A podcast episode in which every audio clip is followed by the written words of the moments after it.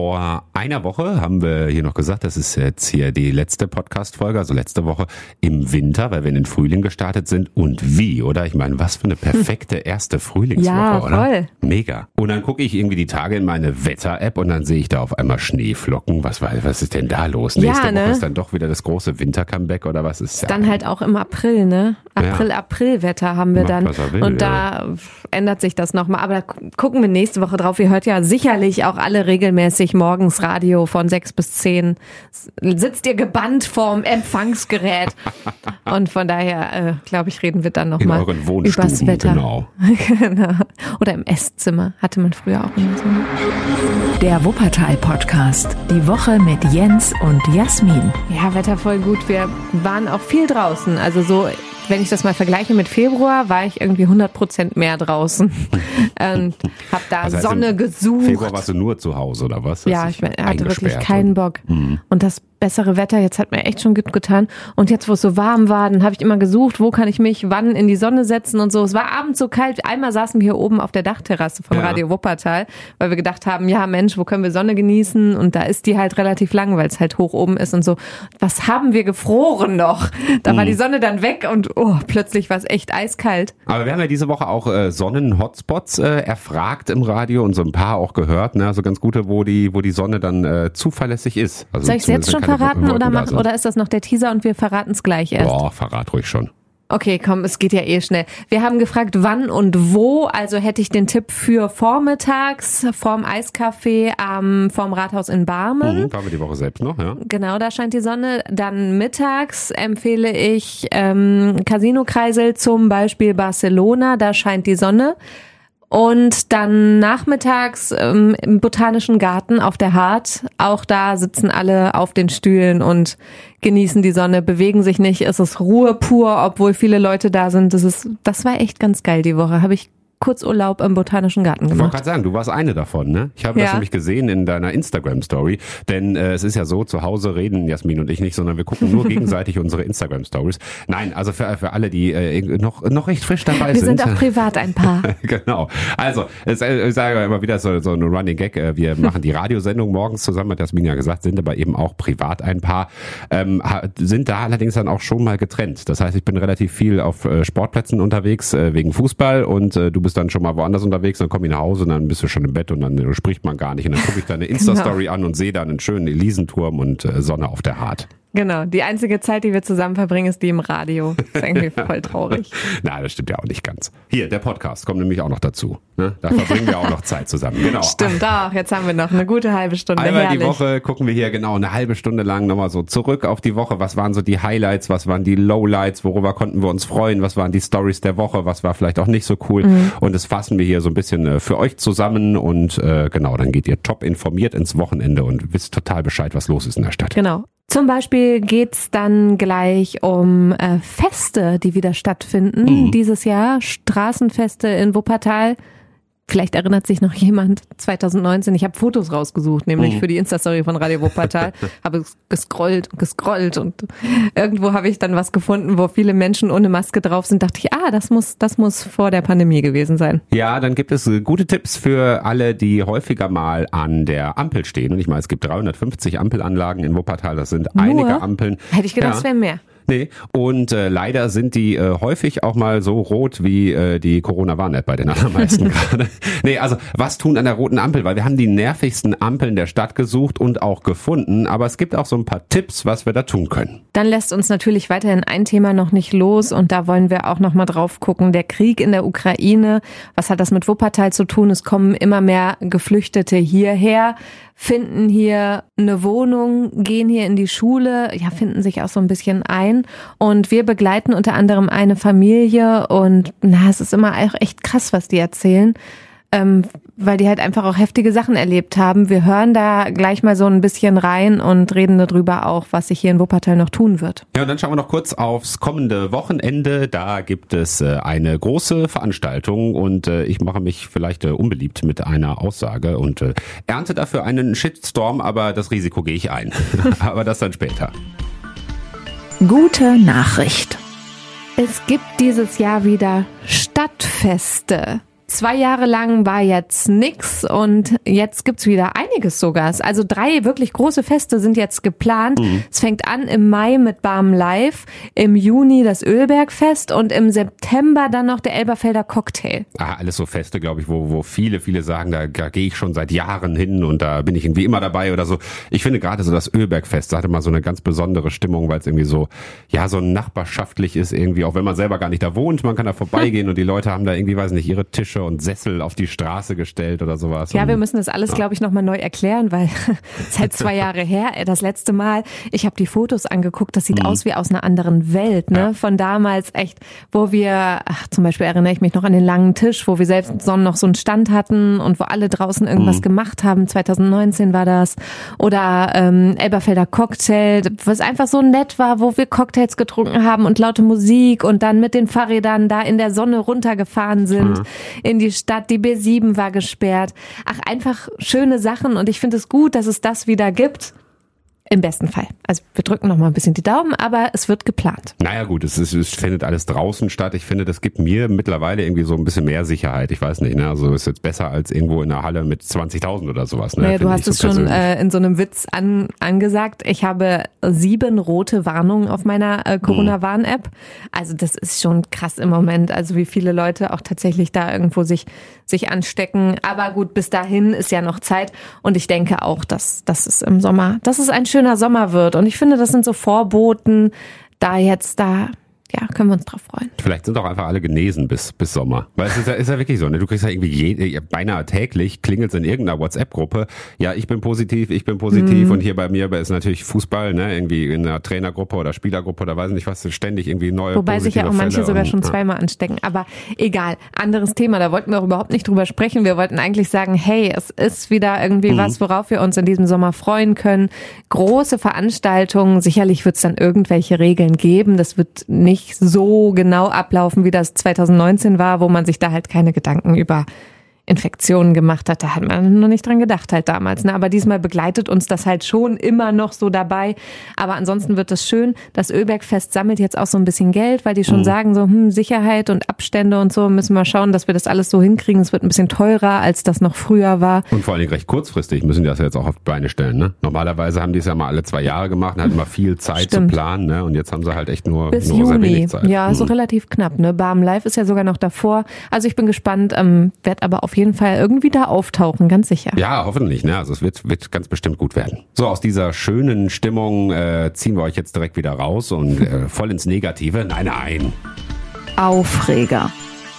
Also ja, das ist es natürlich auch, aber wir sind ja hier ein, äh, ein lösungsorientierter Podcast ne, und bieten äh, auch Lösungen an für Probleme. Nein, also es ist ja wirklich so, ich glaube, jeder kennt ja das Gefühl, du stehst an der Ampel und hast das Gefühl, die ist nur wegen dir rot und du kommst nicht weiter und es nervt und dann hast du sowieso irgendwie gerade noch eilig und so und das ist doch, äh, ist ja oft blöd und es gibt natürlich besonders nervige Ampeln. Mhm. Ähm, das fällt einem dann so auf und dann ist man auf seiner Strecke und weiß, dass die irgendwie immer besonders lange rot ist oder so und ähm, darum ging es diese Woche bei uns im Radio. Wir haben die nervigste Ampel in Wuppertal gesucht und auch gefunden. Das heißt, es gab viele, viele Antworten von euch, ne, weil ich sage, also, wahrscheinlich wird jeder so seine persönliche Nervampel haben. Ja, auf haben. seiner Strecke hast du halt, ne? Mhm. Wenn du morgens im Berufsverkehr unterwegs bist, dann hast du halt irgendwie eine. Aber einige wurden eben auch häufiger ja. genannt und da haben wir eine Top 3 daraus erstellt. Und zwar sind die drei top nervigsten Ampeln. Einmal an der Wittener Straße, dann äh, die Auffahrten zum Kreuz Wuppertal Nord und außerdem am Wiedener Kreuz. Also da gibt es laut euch besonders nervige Ampeln, die irgendwie besonders lange rot sind oder so. Viele haben auch noch gesagt, die B7, da klappt die grüne Welle nie. Ne? Also das ist ja das, wenn du hm. einfach durchfahren kannst. Ne? Wenn mhm. du wirklich dann dich auch an die Geschwindigkeit hältst und 50 fährst und eigentlich so in einem Tempo dann alle Ampeln quasi mitnehmen kannst. Das sollte funktionieren. Äh, ja, gut. Naja, zwischendurch gibt's mal so Fußgängerampeln, die gehen dann nur so bedarfsgerecht ähm, an und wieder aus, wenn da jemand drüber will und so. Das bringt dann alles durcheinander. Dann gibt's wieder einen Stau, einer dreht mitten auf der Straße. Letztens war ich es, da bin ich auch böse angehupt worden. Aber gut, ne, so ist es. Also, was tun äh, an der roten Ampel? Also normalerweise erstmal warten, klar. Ne? Aber man kann ja, nicht, kann, ja nicht, kann ja nicht viel machen, außer warten.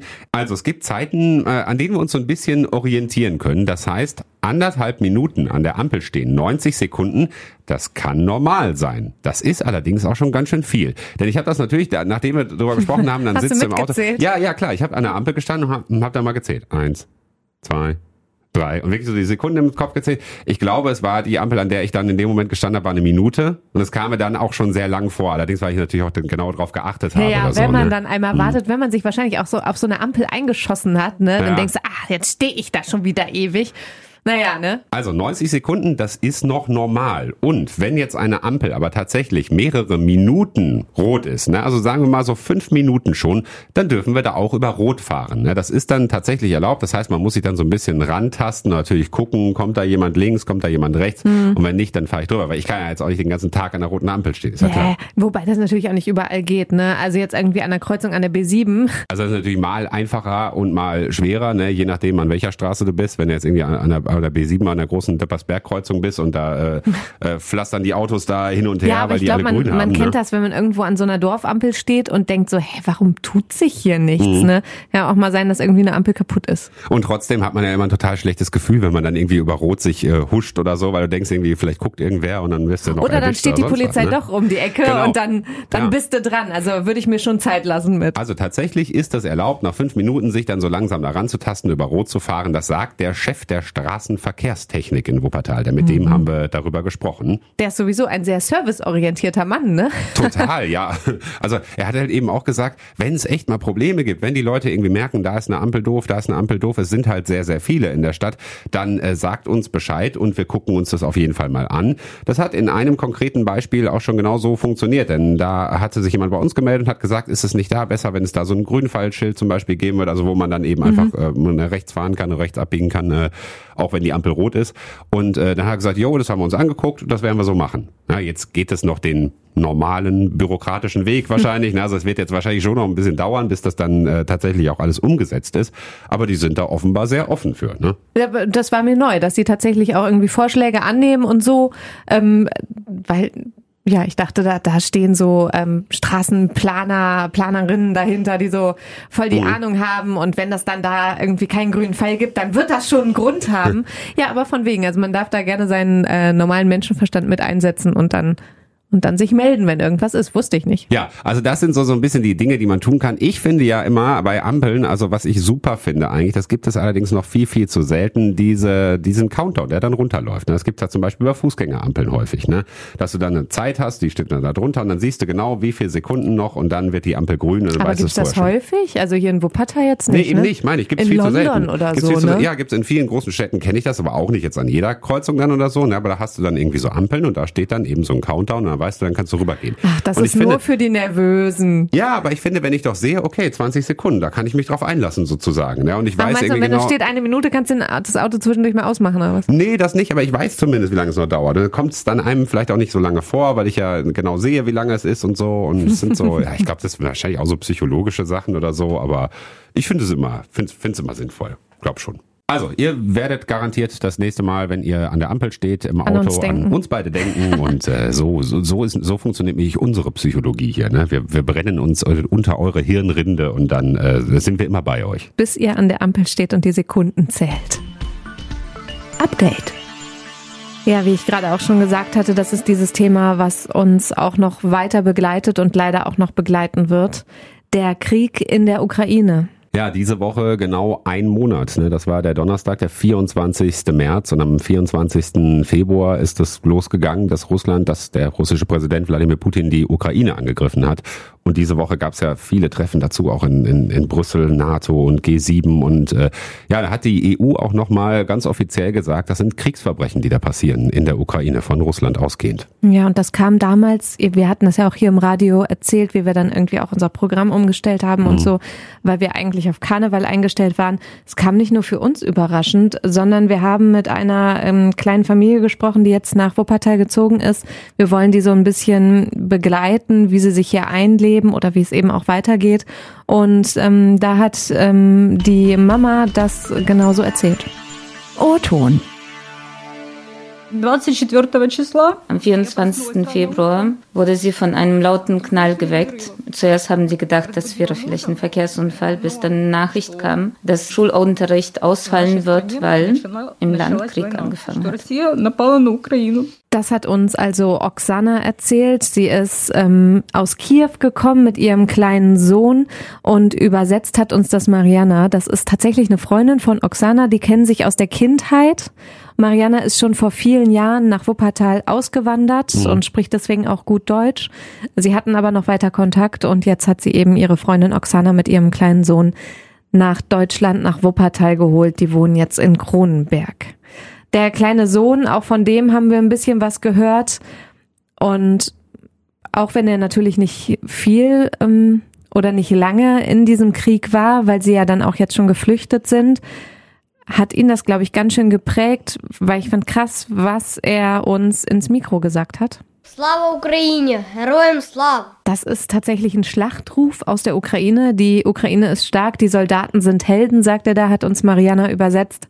Ja, und dass er das halt schon so mitkriegt, mhm. auch durch seinen Vater und seinen großen Bruder, der schon über 18 ist, die mussten in der Ukraine bleiben, weil ähm, sie eben da die Wehrpflicht haben und alle über 18 und unter 60 dürfen nicht ausreisen. Ja, aber für Gadei, den kleinen Jungen, ist es jetzt auch eine besondere Situation. Er muss jetzt dann hier sofort zur Schule gehen ne, und kommt da in eine völlig neue Welt für ihn. Also das hätte er ja selbst vor vier Wochen überhaupt nicht gedacht. Und, Der spricht äh, auch kaum ein Wort Deutsch. Ne? Mhm. Also er hat jetzt gerade angefangen zu lernen, Hallo und geht jetzt aber auch schon in die vierte Klasse in einer Grundschule in Kronenberg was vielleicht auch, es lenkt ja auch so ein bisschen ab. Er wurde da bisher wohl auch ganz freundlich aufgenommen. Also immerhin, das funktioniert hier in Wuppertal ganz gut bisher. Also es sind wohl 2400 Geflüchtete im Moment registriert in der Stadt. Es könnten noch ein paar mehr sein, weil ähm, viele auch hier bei bekannten Verwandten unterkommen mhm. und sich noch nicht gemeldet haben. Insgesamt rechnet die Stadt damit, dass so bis 6000 Geflüchtete hier nach Wuppertal kommen. Das wäre so überdurchschnittlich viel, wenn man das so ähm, prozentual im Vergleich sieht zu anderen Städten in ja, der Umgebung. Extra so, so ein Verteilschlüssel, so nennt sich das, ne? wo Menschen hinkommen und so und welche genau. Städte. Hm. Das sind alles so Wörter, die kennen wir auch noch aus 2015. Ja. Verteilschlüssel, wer kriegt wie viele äh, Menschen da, aber es ist halt hier einfach eine beliebte Region. Das sind die, die Großstädte hier in den Ballungsgebieten und ähm, deswegen rechnet die Stadt damit, dass das relativ viele Leute werden. Und ähm, die kriegen wir aber auch gut unter. Also es werden jetzt so ein paar Unterkünfte vorbereitet, zum Beispiel in der St. Anna Klinik, in der Turnhalle an der Garte und in der Turnhalle an der Hilgershöhe wo sie dann erstmal hinkommen und dann werden sie weiter vermittelt in Wohnungen. Da sagt die Stadt auch noch, wer wirklich eine Wohnung hat, die er vermieten kann, mhm. auch an Geflüchtete. Die Stadt übernimmt dann erstmal da die Miete. Ähm, der soll sich weiterhin melden. Und es ist ja auch erstmal eine gute Möglichkeit, also oder, oder gut auch erstmal für Oksana, dass sie hier bleiben kann, weil hier ist, ist ja ihre Freundin Mariana und so, ne? Und von daher hat sie da erstmal einen guten Genau, es ist ja gut, wenn man irgendwie ne? da Kontakte schon hat. Wobei ähm, Oksana auch gesagt hat, sie möchte unbedingt wieder zurück, mhm. was ich auch total verstehen kann. Sie ist jetzt erstmal mit ihrem kleinen Sohn in Sicherheit, aber natürlich ist sie mit dem Kopf auch noch die ganze Zeit in der Ukraine bei ihrem Mann, bei ihrem großen Sohn und wünscht sich natürlich, wie wir alle, dass der Krieg aufhört, dass es Frieden gibt und sie einfach auch wieder zurück kann. Wir haben übrigens immer noch ganz, ganz viele Infos dazu auf der Homepage radiowuppertal.de und zwar nicht nur, wo man helfen kann. Ne, das war am Anfang so, dass ganz viele äh, ja, ähm, Adressen da koordiniert wurden und alles, ne, wo man irgendwie mhm. helfen kann, weil ganz viele gesagt hat, ich will helfen.